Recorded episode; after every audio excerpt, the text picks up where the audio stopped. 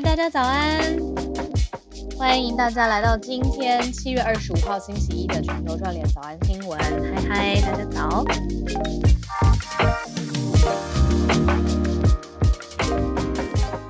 今天聊什么呢？聊的就是热感。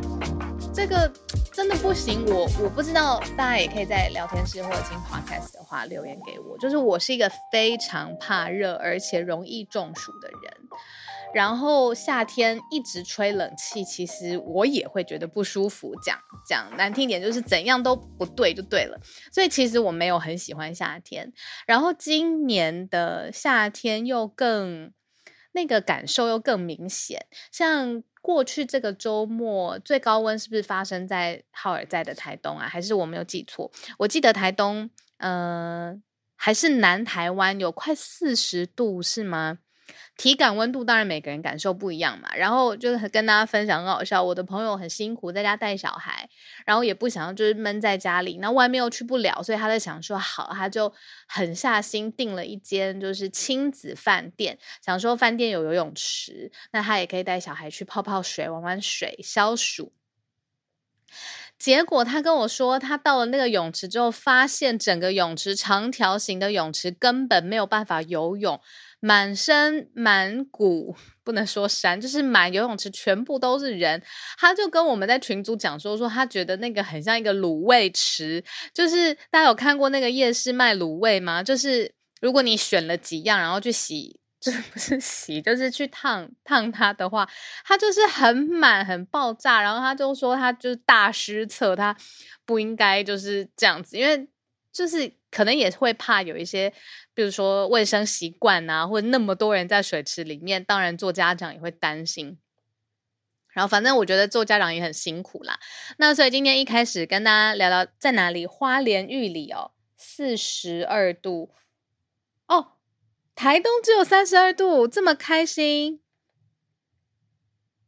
台北闷热，今年又更可怕哦。对对对，Daisy，谢谢你提醒大家，今天有万安演习哦。呃，我如果没有记错的话，应该是两点正式开始，因为我原本今天是两点录影，然后他们就说为了要防万安演习，就是我一点半要到现场，所以没错，今天是万安演习，大家注意车上不能有车跟行行走的行人。啊，尼寇，尼寇，尼寇说他女儿知道这是。我放的音乐对我的那个音乐类型跟浩尔有点不一样。浩尔很喜欢呃林宥嘉呀、空灵的，还有谁？最近一直很喜欢的几个女歌手，我当然也很喜欢。但我自己平常听的是今天早上播的这个。好，呃，Shelly，嗨，好久不见。然后我要讲什么？马祖二十七到三十度。OK，今天万安那个万安演习是一点半到两点。OK，好，知道了。呃，一点半开始，捷运可进不出。没错，一点半到两点。谢谢大家帮我补充。好，我们所以今天贴心的这个制作人呢，他就找了一些夏日消暑的秘方，我们来跟大家分享一下，然后很快进入今天的新闻盘点，因为今天的新闻。说实话也蛮可怕的。我自己在看，因为我们今天录影的题目就跟我们待会要分享第一题有关，很快来，待会就要进入了。不过一开始我们先想想看，最凉的消暑小物有什么呢？首先，你如果自己是呃爱 喝啤酒的话，没有浩尔讲话都不清楚。呃，自己在家好像有一个自酿的啤酒机，就是呃我在看到好像日本的厂牌吧。然后也有抗中暑的可爱的凉感领巾，然后也有凉感舒缓的午睡手枕，然后还有手持的小风扇，然后还有 USB 插座非常方便嘛，就是那种循环风扇，然后还有就是它外面虽然是毛茸茸的呃玩偶，但里面其实是冰水袋，然后你现在还可以随身携带一个小冷气，这是日本的一间发明公司。它就是用电池，还有一个瓶子，里面放冰块或保冷剂，然后它就会吹出非常比一般风扇的风，还有凉的冷风，然后还有一种是水雾用的晴雨两用伞。它是说呢，这个夏天能抗热，最重要是阳伞嘛，它可以挡住紫外线。不过呢，日本也有一个阳伞，它在手柄的部位加一个机关，然后你还要，这有点。高缸就是装一个冷水瓶上去，那它自动透过这个里面的机制，你按这个按钮就会喷出比较凉爽的水雾，然后也就是就像我们去餐厅吃饭，它有时候降温，它的那个呃室外棚可能就会撒一些水雾，然后它这个把这个装置做在你的个人的雨伞里面。然后还有一个超好笑的是脚底的风扇，就是我不知道，因为尤其是男生吧，对不对？如果夏天那么热，然后你要穿袜子、穿皮鞋，工作场合等等的，袜子、皮鞋很不舒服啦，又很闷热。那有一种是专门给脚底吹的风扇，它的设定呢是你的双脚要踩上去之后才会开始有风，它就是吹你的脚，它体积很小，所以你可以放在自己办公室的小小的地方。好，这是我们今天帮大家整理的几个凉爽的小物，然后希望陪伴大家那个度过这个热感，实在是越来越明显闷热的感受。我想起来了，哈尔有说，因为台北是盆地嘛，所以有这种都市热岛效应。好。那我们今天要来开始盘点今天的新闻了。今天的四则新闻很快梳理过之后呢，今天八点半的时间邀请大家来多多的分享。那也特别要谢谢浩尔跟团队，因为我们一直希望就是可以有多方的专家跟意见。像今天我们选到一集猴痘，它其实也有是偏医学或者是医疗科学科普的方面。那我们就有跟呃其他的。呃，科学平台来一起合作。那接下来可以期待会有更多的专家的意见加入到我们的新闻节目里面来。今天我们选择的第一题，我们要来讲佩洛西阿姨。呃，没有不敬的意思，但是她年年纪真的蛮高了，然后但是她还是很 active，很活跃。呃，她很有可能会是二十五年来第一位访问台湾的美国众议院的院长。这个想法都已经出来了。话也都已经在国际的舆论讨论了，有没有什么变数呢？结果是有的，说是中共呢为了要表达这件事情的不适当，还要设这个飞航的禁飞区，然后现在为了要抵抗中共的做法。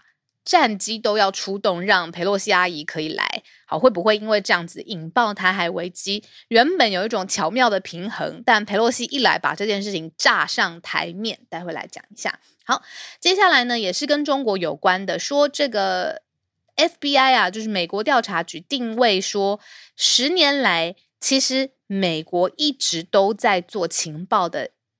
搜查跟侦查的活动，结果发现最重要的就是基础设施常常会听到的一个大的公司品牌华为，他就说呢，这个是跟通讯有关的基础设设备商，他在里面做了一些不知道什么手脚。如果未来是跟核武相关的美国通讯，华为会把它自己斩断吗？好，这个华为技术公司已经被抵制，美国高度警戒，结果现在发现有更多的证据。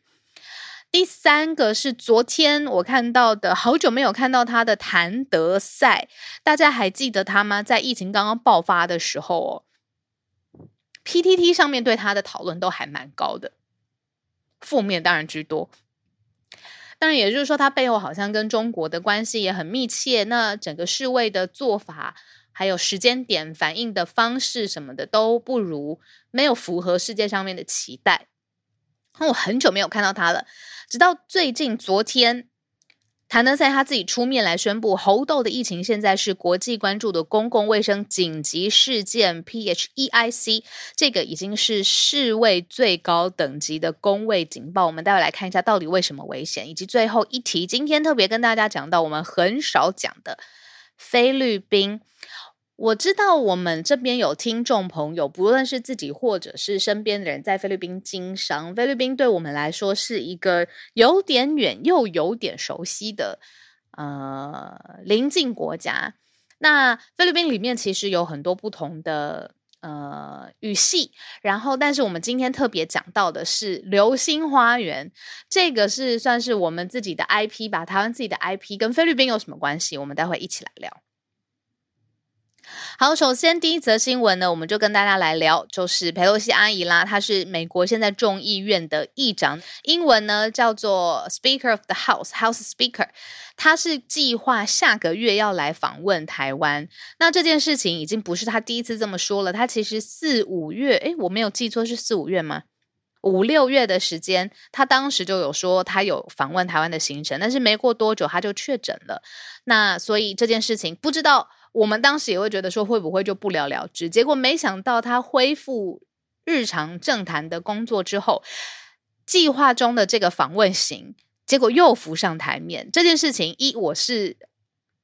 期待又惊讶又害怕，三种情况都有。因为为什么呢？害怕的点先从后面说起，会不会引发台海的重大危机呢？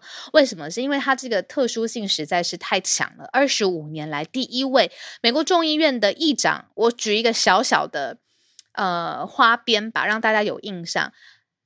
川普在位的时候呢，他做了一个国情咨文的演讲，他的稿子呢，呃。要在国情咨文演讲之前，稿子放在佩洛西阿姨众议院的议长跟参议院的议长的桌上，然后当然还有他所有的幕僚，然后这些幕僚就在川普身后坐一排，在听他发表国情咨文。但是呢，这个川普当然大炮的风格，他呃偏离主题之外呢，当然有很多就是不没有。照着正常的，或者是大家期待中的政治规矩在说话。那佩洛西阿姨怎么说呢？她怎么做？就是川普一下台讲完要走之前，川普去跟佩洛西握手。佩洛西不仅不握手也就算了，他在众所有的媒体面前，全世界我真的可以这么说，全世界还有美国，当然自己自家媒体面前，当众撕掉川普的稿子，就是他之前拿到那一份稿子，表达。他对美国内政啊，还有川普风格的抗议等等的，那他就是一个这样子作风比较鲜明的呃政坛的议长吧。那呃，在美国也有这个匿名的官员表示说，现在包括了像是美国国防部、还有军方跟情报官员都要解释为什么这个时机点来访谈访问，然后它的相关风险是什么。好，相关风险是什么呢？我们现在就讲给你听，马上。几个月不到的时间，中共要召开二十大。那二十大之前，希望营造的形形象是什么呢？是一经济非常稳定，二内政非常非常稳定，三大权在握。这件事情，everything's under control。那这个是当然是习近平希望要呃传递的讯息。但是呢，差这个几几个月的时间，然后佩洛西阿姨就来。那预计史无前例，第三任都要继续。连任的习近平他会怎么想呢？他当然是希望说不要在这个二十大之前，你受到任何的变数，会有任何的轻视，这个很重要。因为议长来台湾跟他见面的人会是谁，这件事情很重要。那如果这个我们是完完全全属于中方的，当然北京是这样子想的，那他不应该来台湾，他应该去北京嘛。但是他选择来台湾，这件意思就是对他们来说。中方来说，有必要采取非常坚硬的措施跟反对的机制，包括了像是外交部发言人汪文斌啊，狼式的风格，说到做到，他就直接对媒体说，说到做到会有强势的反弹。什么强势的反弹呢？对不起，我今天。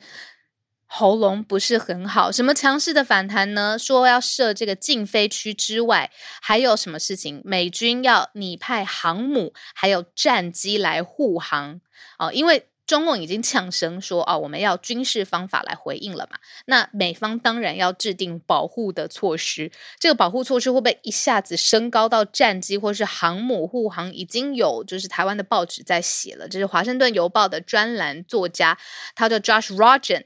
罗京哦，他就说，如果要防范中国中方有什么动作，美方一定要有一个保护的措施。那虽然中方第一时间表示反对了，那说什么推迟也是有可能，但是这样子会让拜登政府看起来很软弱，好像因为中方出口，然后他们就要改变这个议长的行程等等，所以是有一连串的政治因素的考量。但是他来啊，佩洛西阿姨她来，她其实是国会代表团到台湾有一个正常的程序，你用的是军用的飞机，那是不是要真的制定方法来保护它？会不会这件事情反而让我们现在一个巧妙平衡变得不平衡？这件事情好好特别来说，那刚好今天下午我的录影呢，也是特别在讲这件事情。我们特别找了一位呃律师。哦，他是特别是就是好，美国民主党跟共和党他们在海外都有一个所谓叫 arm，就是投资部门有时候 arm，但是以党外在影响。呃，世界各地范围影响他们的政治目标的这种分布的组织也叫 ARM。那我们也是找来，他是一位美国的职业律师，在台湾也是职业律师，开律师事务所。那他是民主党的海外的 ARM 的代表。我们今天也听听一下他是怎么想这件事情的。那美国在想什么？为什么这个时候要来台湾？好，第二题。聊一下，美国安全官员指出呢，就是中国十年来，当然就是会一直一直的在美国有很多的布局。那其中有一个布局，就是会不会透过一个这叫什么啊？木马屠城计嘛？就是我先让你把门打开，然后木马进去了，结果他。别有所图，讲的呢就是这个华为啦。华为这间公司呢，它是一个基础的重大设施。那呃，有调查一个就是购地案，就是华为在这个中方呃的执行的这个购地案，把这个地都购购买下来，然后是一个重大基础设施。它自己本身也是一个通讯设备商。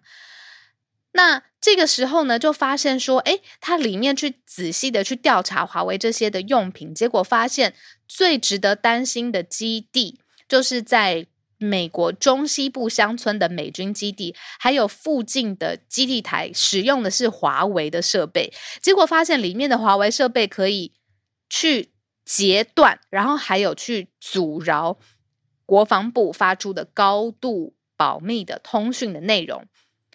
多保密呢？包括了像是主管如果有说这个核武方面的战略司令部的通讯，华为的设备也可以截截获下来，然后还截断。那美国情报界就已经确定了上述的这个基地台，它我们讲的这个基地台在美国中西部乡村的基地台，它由于是通讯的设备，它拦截到所有的数据。现在 FBI 出来证实，就是说已经传回北京了。那消息人士就指出，就是说，哎，技术方面如果要证明几个数据失窃，然后还传到海外，其实是很困难的。那 FBI 现在在做什么呢？但他就是说，其实他很已经肯定的断定，就是说，现在华为设备是会有这样子的能力的。那这件事情是被 CNN 报道出来，就是说，呃，华为的设备，你不仅是商业的行动数据要靠它去传输，现在美国军方使用的这个高度保密电波等等的，现在也如果透过华为的设备在使用，那就是一个重要核武资讯的破口。嗯。一个背景的消息，美国二零二零年拨款了十九亿美元呢，每次都是这样子高额的这个美元，在做什么呢？他把中兴通讯另外一间中国的设备商的设备移除，哦，但是这个是指就是其中的一个地区。那现在发现就是中西部的乡村地区的中方的设备没有移除，反而这些呃报道就先出来了，实在让人很担心。调查华为，担心军事的敏感资讯立刻传回中国。那这项调查呢，是 Joe Biden 上任之后从美国商务部所启动的，所以并不是呃历时非常非常久的调查，是最近刚刚开始。拜登上任之后，好，那这个是我们帮大家掌握的第二则新闻，在美中角力上面也画出了一个新的切角。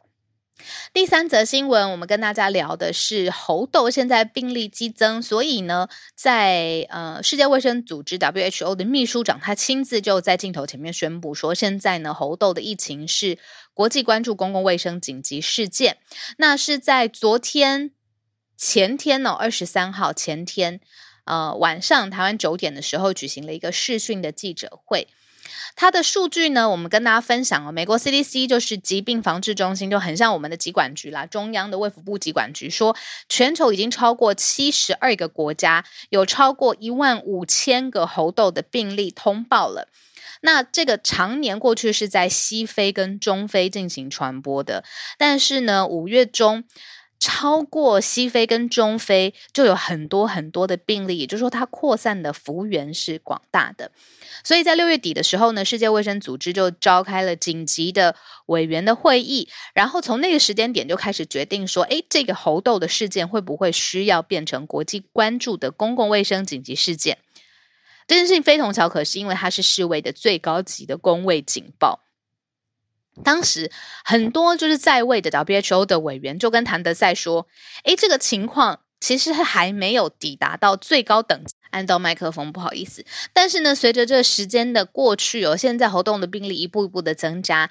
那第二次的紧急会议呢，就在七月份二十一号的时候展开，然后聊了呃。开会，然后还有判断这个时间多达六个小时。谭德赛他作为这个 WHO 的秘书长，他自己就有表达，就是说他希望他的同僚给他建议，因应短期跟中长期的工位上面的影响。那么同时就有紧急委员会做了一个提供建议，然后最后谭德赛他拍板决定，就是说他要宣布这个最高级的工位事件最高警戒，但是又有里面的。嗯，其他的消息传出说，哎，其实大部分的委员都是提建议，都说，哎，其实不用发布啊。但是谭德赛他自己是非常非常担心的。那目前我们继续来看，就是到底有什么是达到了国际关注公共卫生紧急事件？大家非常熟悉，当然就是新冠嘛，COVID。好，不论它有多少变形，这个爆发的第一年的时候，我也记得谭德赛他出来。另外，现在是猴痘，还有一个是消除小儿麻痹计划。小儿麻痹这件事情呢，也是成为了国际关注的公共卫生紧急事件。就只有这三个大类别被宣布。好，那上一次宣布的公共卫生紧急事件，就是二零二一年一月三十号的时间，这是在。中国大陆官方公布他们自己的呃，COVID 病原体新型冠状病毒之后，疫情在中国非常快速的扩散，然后同时也因为旅行的关系，快速的传染到世界各地。当时二零二零年一月三十号，国际关注公共卫生紧急事件的发布。那现在第二次呃相关的猴痘有关，好，所以。警报升级，这个是最近的工位的事件。我觉得好，我就是小聊一下好了。最后我们反到第四题，就是浩尔在的时候，我会觉得我在跟他聊事情；浩尔不在的时候，我觉得我在播新闻。那就觉得这个就是我这个吃饭这个职业工具这样子。那浩尔在的时候，我会觉得我跟大家在一个社群里面紧密的聊天。呃，当然我自己播的时候也可以有小小的有聊天感，像是你们给我的这个留言。但是浩尔在的时候是不太一样的我的状态。然后因为我很长一段时间在播新闻的时候，棚里面就只有我一个人嘛，然后还有摄影大哥，然后我的这个耳机里面有导播的声音、编辑的声音等等的。呃，那个状态是非常非常高压而且封闭的。我觉得那个心智的呃呃怎么说印象。会重复出现在我自己一个人在早安新闻的时候，但是浩尔在的时候就不一样嘛，因为毕竟我播新闻的时候我没有有过一个搭档。如果在电视台播新闻有一个搭档，会不会也像是跟浩尔一样的这么的轻松？好，我们就向各大电视台递橄榄枝，看看谁 想要做样这样的一个试验。好，最后一则我们轻松一点的，就是我已经我也要问问看大家，但是。我已经听到不止一位，可能是菲律宾人，他跟我说，他对台湾最大的印象是《流星花园》呢。就是呃，之前就是《流星花园》播出的时候呢，在二零零三年的时候，是在菲律宾的当地一间电视台。那这边补充一个小知识，菲律宾的官方语言之一、最大宗之一呢，叫呃 Tagalog 塔加洛语。那他就用当地。等于是最习惯的语言，配上我们台版的《流星花园》，结果就超级轰动，收视率呢百分之六十。我给大家一个比喻好了，我在播新闻的时候，收视率百分之一都已经谢天谢地了，上到二就是要你到世界各地就是要巡回放鞭炮那种，就觉得很开心。但在当地收视率飙上六十，说青少年呢模仿里面的主角 F 四的这个穿着发型之外，当时言承旭他到菲律宾品牌代言的时候，总统都还接近他，接见总统，接见艺人。好，原因是因为这个菲律宾。对于这个《流星花园》这个 IP 实在是太太喜欢了，那我就有问，就是菲律宾的朋友，但我没有得到正面回答，就是因为后来不是中国也有一个是上海吗？Sorry，我没有看在 Netflix 上架的中方版的《流星花园》，我不知道他们可不可以。察觉那个差别是什么？好，那结果没想到二十年之后呢，菲律宾的民众还记得这个流星花园，然后也记得这个当时它风靡的程度这样子。然后，但是现在就是有一点点稍微的转换啦，就是韩剧，韩剧现在也就是很多这个菲律宾人都很喜欢。然后，呃，也是说哦，之前的一位已经卸任的副总统也公开表示说他是韩剧迷。好，我们特别来讲这个是为什么呢？是因为这个剧跟明星还有演戏的这个文化呢，现在在菲律宾造成一种文化的风气，就是说你在菲律宾要功成名就，你就是有几个明呃途径，例如说你当明星，像是我们刚才讲的剧中的主角，或者是你是运动员，或者是你是从政。但是呢，政是很辛苦嘛，因为呃，菲律宾大我们讲过很多次的政治的家族，然后它有雄厚的资源等等的，很难。可是你如果是运动或者是明星就不一样哦，就是会有这种鱼跃龙门，就是一跳跳的非常非常高的这个 possibility 存在这样子。我们给大家一个薪水上面的概念。就说呢，如果小孩未来成为篮球员的话，篮球员的月薪大概是十四万披索，大概是新台币七点五万。但是呢，一般的上班族在马尼拉的上班族的月薪大概是三万的披索，所以这样子比较起来，哦，有差距。呃，运动员算是高薪的职业，那所以现在说比较辛苦，就是说如果。一般的这个奋斗阶级或者是工作阶级，你想要忽然的出头天，现在就是有一个很高的风气，就是说，好，你要么从政，要么当运动员，你要么去当明星。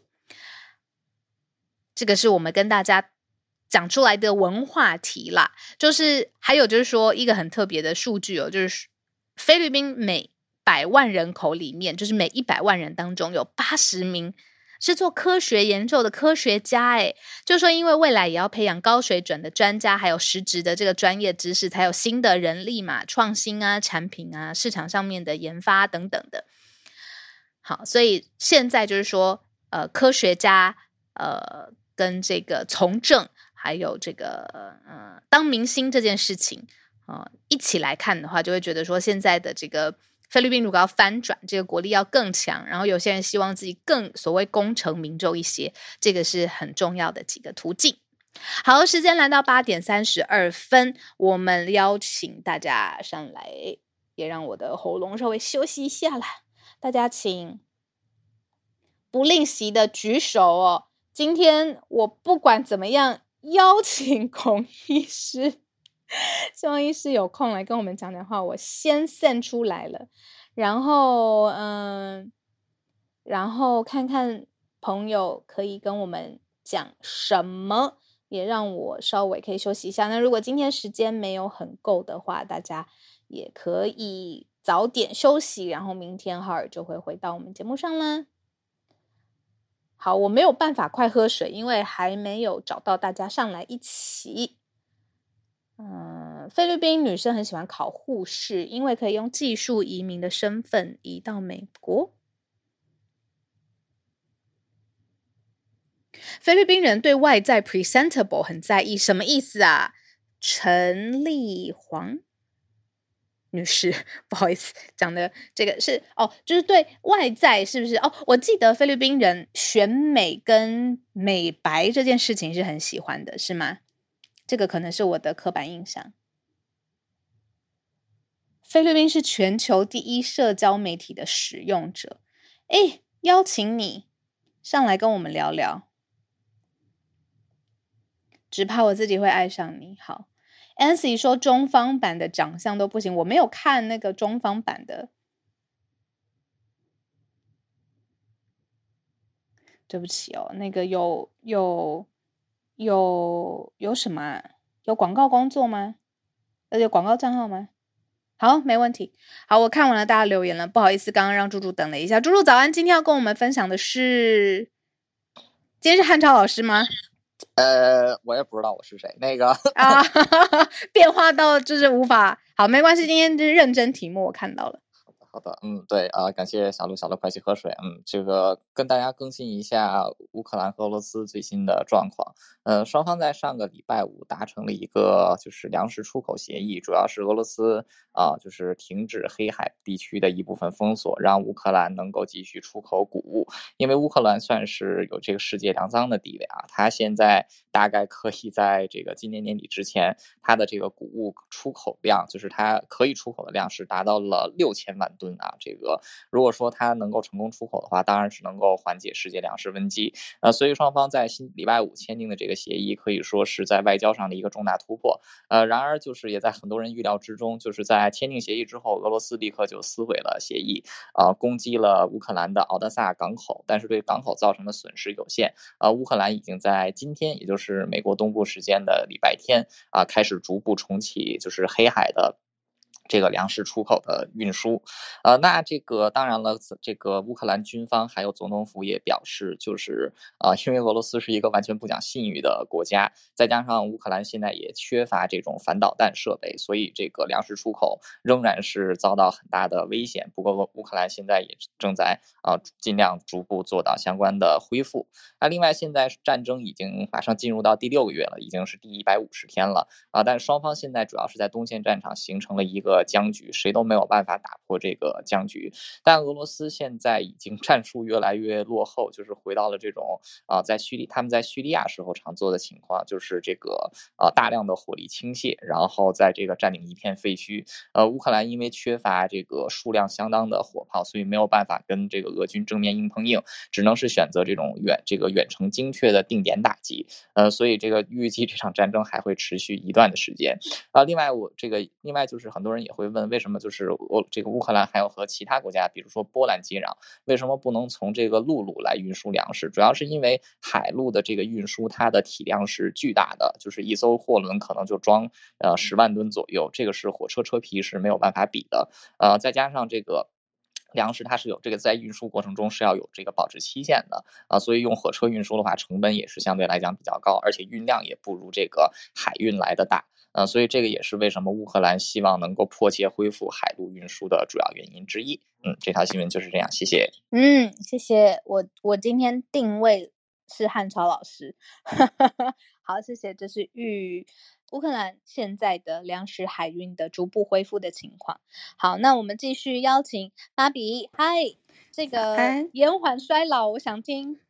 对，这个好重要。早安，小鹿，早安，好。这则是关于就是用心态延缓老化的研究，因为我们呃各自对老的定义可能从年龄开始区分就有很大的差异。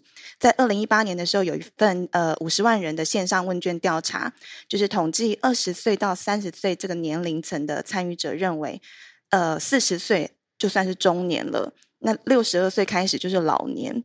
那如果依照就是牛津英语词典的定义的话，他们是把中年设定在四十五岁到六十五岁之间这个阶段。那讲到中年，可能大多数人还不会这么敏感哦。但是设定哪个年龄层是老年，就是开始很有趣。六十五岁以上的人，他会认为人生七十一才开始。就是不觉得自己已经在老年的阶段。那二零零三年有一个研究人员，他呃就是进行了一项提问的统计，而且是有拉长时间轴，就是观察时间到九年的结果，发现那些呃认为老年开始比较早的人，患有心脏疾病的比例比例比较高，或者是说他们整体的身体状况通常不是太好。简单的说，就是不认老的这个心态是对延缓老化有实质帮助的。那不过，在另外一项就是国际的自然医学杂志的研究发现，人不是慢慢变老的，而是有统计出呃悬崖式老化的三个转折点，就是在三十四岁、六十岁跟七十八岁。我们在这三个年龄的时候，发现自呃就是什么老化？三十四岁，我好有感哦。对，断崖式的老化。对，就是你会发现，我突然就是老了这样子。那感觉会特别深刻，因为老化细胞它会分泌一些衰老相关的蛋白，那分泌的数量就是在这个三个年龄达到巅峰，所以体力变差、内分泌失调或是免疫力降低的状况，会一瞬间觉得我我真的老了。那这篇报道最后有一位科学家的建议，我觉得很棒哦。他说，与其为失去的青春哀悼，不如关注我们随着年龄增长而获得的经验跟知识。就是 注意，对，有点对鸡汤，那就是注意，对，注意我们在处理事情上面的进步程度，就是保持积极应对的心态啊，做一些旁人认为可能跟我们年龄不符的事情，可能就有机会跟裴洛西一样看起来不像八十二岁。对，有兴趣的朋友可以搜寻 BBC 放在 Future 专栏的报道，以上跟大家分享。谢谢妈咪，你刚刚说几岁到几岁跟几岁那个断崖式的哦，断崖式的那个三个年龄是三十四岁、六十岁跟七十八岁。对，三十我知道，三十四岁我真的好有感觉，真的是突然老。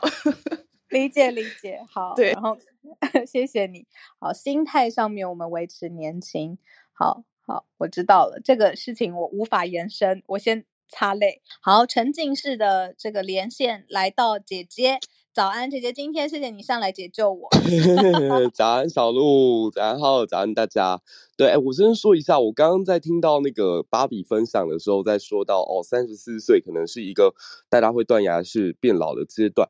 其实我还是一直都觉得，嗯。年纪它是一种老，是一种心态，不是一种状态啦。就是说我忽然之间对好多事情都失去热忱了，我突然间对好多事情都失去了理想，那个瞬间我觉得才叫做老。那实际上我觉得大家都很年轻啊，就是每次在听芭比分享那么多可爱的新闻的时候，我就觉得她根本就是高中少女吧。嗯，OK，那我今天想要跟大家分享的是说。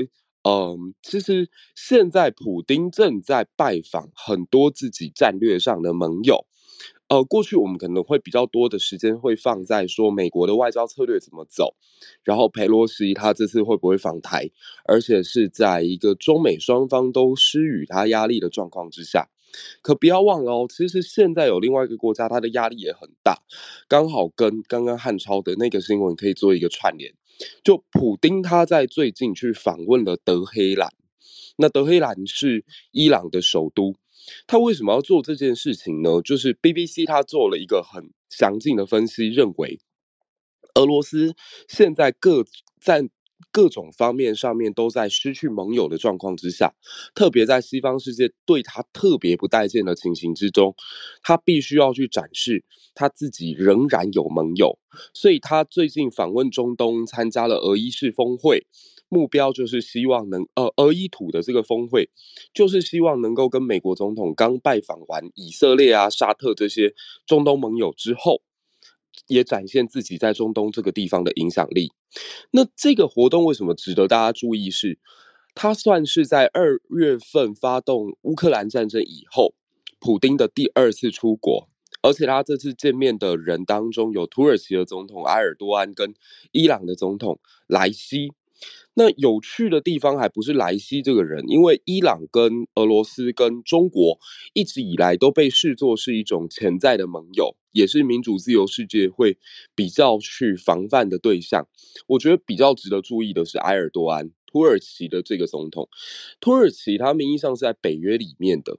可是你可以看到，说这一次北约想要东扩到瑞典啊、芬兰啊，然后希望能够更进一步的去给俄罗斯施予压力的时候，土耳其一直在扮演一个非常巧妙而且非常诡异的角色。就他一下突然出来喊说他不要这样的一个东扩，然后他也希望能够从俄罗斯这边跟欧洲这边同时双面获利。所以这样的情形出现之后，你可以发现。俄罗斯这一次出访，它其实象征意味远远大于实际意义。那目前为止，我们来看，就是西方世界在呼吁说要孤立莫斯科的时候，甚至美国也讲了，克里姆林宫领导人对伊朗的访问，表明了俄罗斯在入侵乌克兰之后，他变得多么的孤立，因为他只剩下这里可以去。那他们这一次是讨论什么呢？我觉得这也是蛮聪明的一个技巧。就俄伊土三个国家，他们并没有针对于现在的呃乌克兰战争发表任何的想法跟观点。他们讨论的关键在叙利亚的内战。那叙利亚内战当中，土耳其跟俄罗斯历来都是支持对立双方的，所以在这里可以修复跟过去安卡拉之间这种比较冲突的关系，那也让俄罗斯看起来仍然是有朋友，因为毕竟你去入侵一个主权独立的国家是非常非常呃违背所谓国际上面的道义的。那目前他们希望能够透过这个三方峰会来证明自己于地缘政治上面的影响力仍然还很大。那或许也证明了一句话吧，就是没有永远的朋友，只有永远的利益。那这一次土耳其会扮演这样子左右摇摆的角色，最主要是因为有两个可能性：一，他在左右摇摆的过程当中，透过地缘政治可以从俄罗斯这边获得比较多的资源。那资源包括是天然资源啦，包括是可能未来如果土耳其与欧盟这边产生其他的摩擦与冲突的时候，他希望能够在呃俄罗斯这里可以给他多一点的支持。那第二种可能性是因为土耳其他一直以来希望自己能够加入欧盟，但是却没有办法得到。但乌克兰似乎在呃战争阶段就已经获得了欧盟很多国家的一个背书，就如果战争结束，乌克兰是可以加入的。嗯，那这样的一个情况之下，当然让土耳其于情感于国家利益上面都不会对西方世界满意。那这也就是为什么他现在好像走的跟俄罗斯比较近的原因。嗯，以上是我的分享。谢谢，谢谢姐姐。嗯，浩尔有在聊天室补充说，常见的译名是艾尔段。好，那也谢谢，整个脉络都非常非常清楚。现在刚好四十五分了，然后我们最后一位邀请就是林氏，不知道现在呃方便？OK，没问题。嗨，早，早安。然后早，小鹿早。然后呃，这个消息是上个礼拜四。七月二十一号的时候，由东京大学发布的一个媒体新闻稿，就是说他们东京大学工学院他们决定成立这个所谓的 Meta Meta Bus 工学部，就是我们一般所知的这个元宇宙工学部。哦，那呃，这个工学部它目前它只对外释放的消息是说，它其实是一个完全线上的课程，然后它。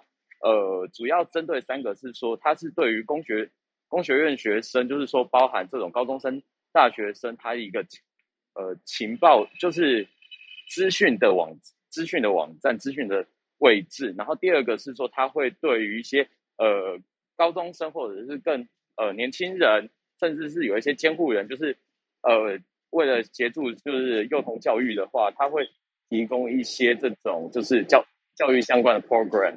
那还有另外一种是，他对于社会人士，他会再提供一些再教育，就是提供一些可以再进修相关的资料。那呃，我们大概会从日文里面的翻译来讲，就是说，一般我们在讲学部，比较有点像是我们在呃中文的学院，然后呃学科是指中文的学系，但是这个这个它的这一次它成立的这种呃 Metaverse 学部，那我自己的理解，我会比较接近台湾我们在讲的所谓学程的部分，因为它并不是一个真的特定把它独立出来成为学院或者是科系的状况，它比较像是呃目前，因为目前都还没有这种很完整的一个报告，或者说很完整他们后续的规划，就是说它比较针对这种比较广泛面对大众，而不是真的要成立一个学院然后招收。学生这样子的状况，但我们也可以关心他后续呃接下来动态，因为他现在连他要开什么课，我们都不知道。嗯嗯嗯嗯嗯，理解。哎，那个我在那个聊天室有说，就是呃郑小胜说，哎，同事快六十岁还在了解元宇宙。然后好理解，就是说现在当然这个趋势当然是很很夯嘛，然后但是它只有区别，就是对于一般人或是专业研究，然后对于学术界来说，它的那个思考长期的布局又不一样。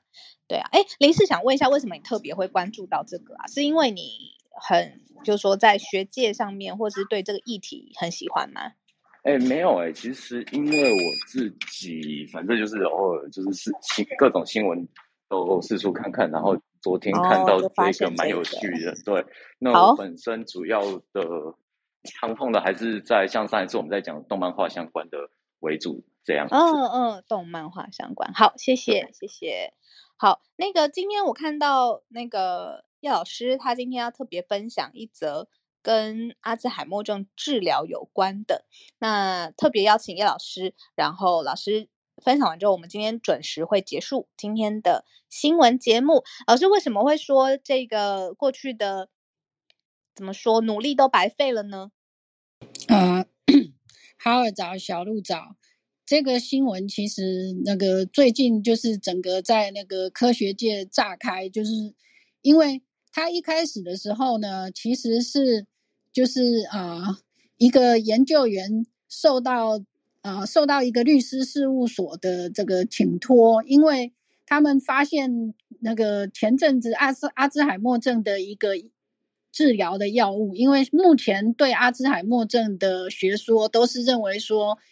脑细胞里面会形成所谓的这个贝塔淀粉样体，就是所谓的贝塔 amyloid，那个贝塔淀粉样蛋白是致病的主因。那这个学说呢，事实上是在呃二零零六年，就是由一位那个明尼苏达大学的这个神经科学家 Lesney 在二零零六年的 Nature 上面发表的论文所产生的学说。所以，所有的研究，后来所有的研究啦，治疗方法啦，其实都是根据就是从这个从这篇 paper 开始出来的研究。那结果呢？那个最近的这个报道就是说，这一位那个 Vanderbilt 大学的这个 老师呢，他受到律师事务所的委托。调查有关那个最近的一个阿兹海默症的治疗新药，因为感觉上那个治疗新药它就是针对这个贝塔 amyloid 蛋白的这个呃去做治疗，但是效果好像不太好，就是对于阿兹海默症的症状的改善并不怎么样。那那个当然就是说很有趣的是呢，委托他来做研究的。那个律师事务所呢，其实是有几个几个那个嗯，这个叫什么？我一下想不出来中文要怎么讲。几个 client，他们其实是想要放空那家公司的股票。那他们怀疑说那个药呢，其实根本没有用。那如果事实是这样的话，那家公司的股票就会下跌，那这些放空的人就会赚钱。结果这一位老师，这个那个就是 Shrag。他调查以后呢，却发现说，在各个期刊里面呢，竟然有那个几十篇的期刊论文的这个图，就是研究的图像呢，有明显的经过修改或者是重复。那他就这个就让他想到说，会不会是造假？所以他就把这个相关资料呢回报给美国国家卫生研究所，就是 NIH。那另外呢，他也。那个跟这个 Science 就是另外一家这个顶尖的科学期刊，那个联手调查。那 Science 调查了半年之后呢，那个确认说，目前应该说大概超过八成以上呢，应该是研究造假。就是这个当初的这个二零零六年的那篇 paper 呢就有问题。那如果这件事情属实的话呢，因为单只是 NIH，他那个投资在这个贝塔 amyloid 的这个学说上面的研究呢，就已经有十几亿美元。那更不要提说其他世界各国，还有还有这个美国本身的这个呃所谓的 private foundation，就是私人的基金会啦等等啊，投注在这个阿兹海默的研究上面呢，几乎都是针对这个淀粉样蛋白方面的研究。那这样子呢，可能十六年的结果就通通都，呃，可以说是绝大部分都浪费掉了。那到底阿兹海默症？当然，阿兹海默症的成因就是到底什么导致阿兹海默症？其实目前还没有那个还没有，就是还没有完全被找出来。那过去是一直都认为说，就是这个贝塔淀粉样蛋白是致病的主因。那如果这个学说被证明从一开始就是造假的话，那这十六年的功夫全部白费，这是非常严重的事情。好，谢谢叶老师。然后我有看到聊天室都说，就是很多补充，然后也有人说哇，现在才知道等等的。谢谢老师今天分享的这一则，嗯，对于整个。严重的影响的后续。好，那今天时间八点五十四分，那今天的呃文字的稿子我们一样会放在我们 Premium 的听友的社团当中。那也谢谢大家，如果真的有每个月定期定额，然后还没有加入我们 Premium 的社团的朋友，也欢迎发私讯到全球串联早安新闻。脸书粉丝页，我们现在有粉丝页喽。那当然，如果平常想艾特我们的话，或者是标注我们在现实动态的话呢，我们现在也有全球串联早安新闻的 IG 了，Instagram 就只要搜起搜全球串联早安新闻就可以啦。好，那我们今天到这边告一段落，我要去看流星花园了，大家拜拜。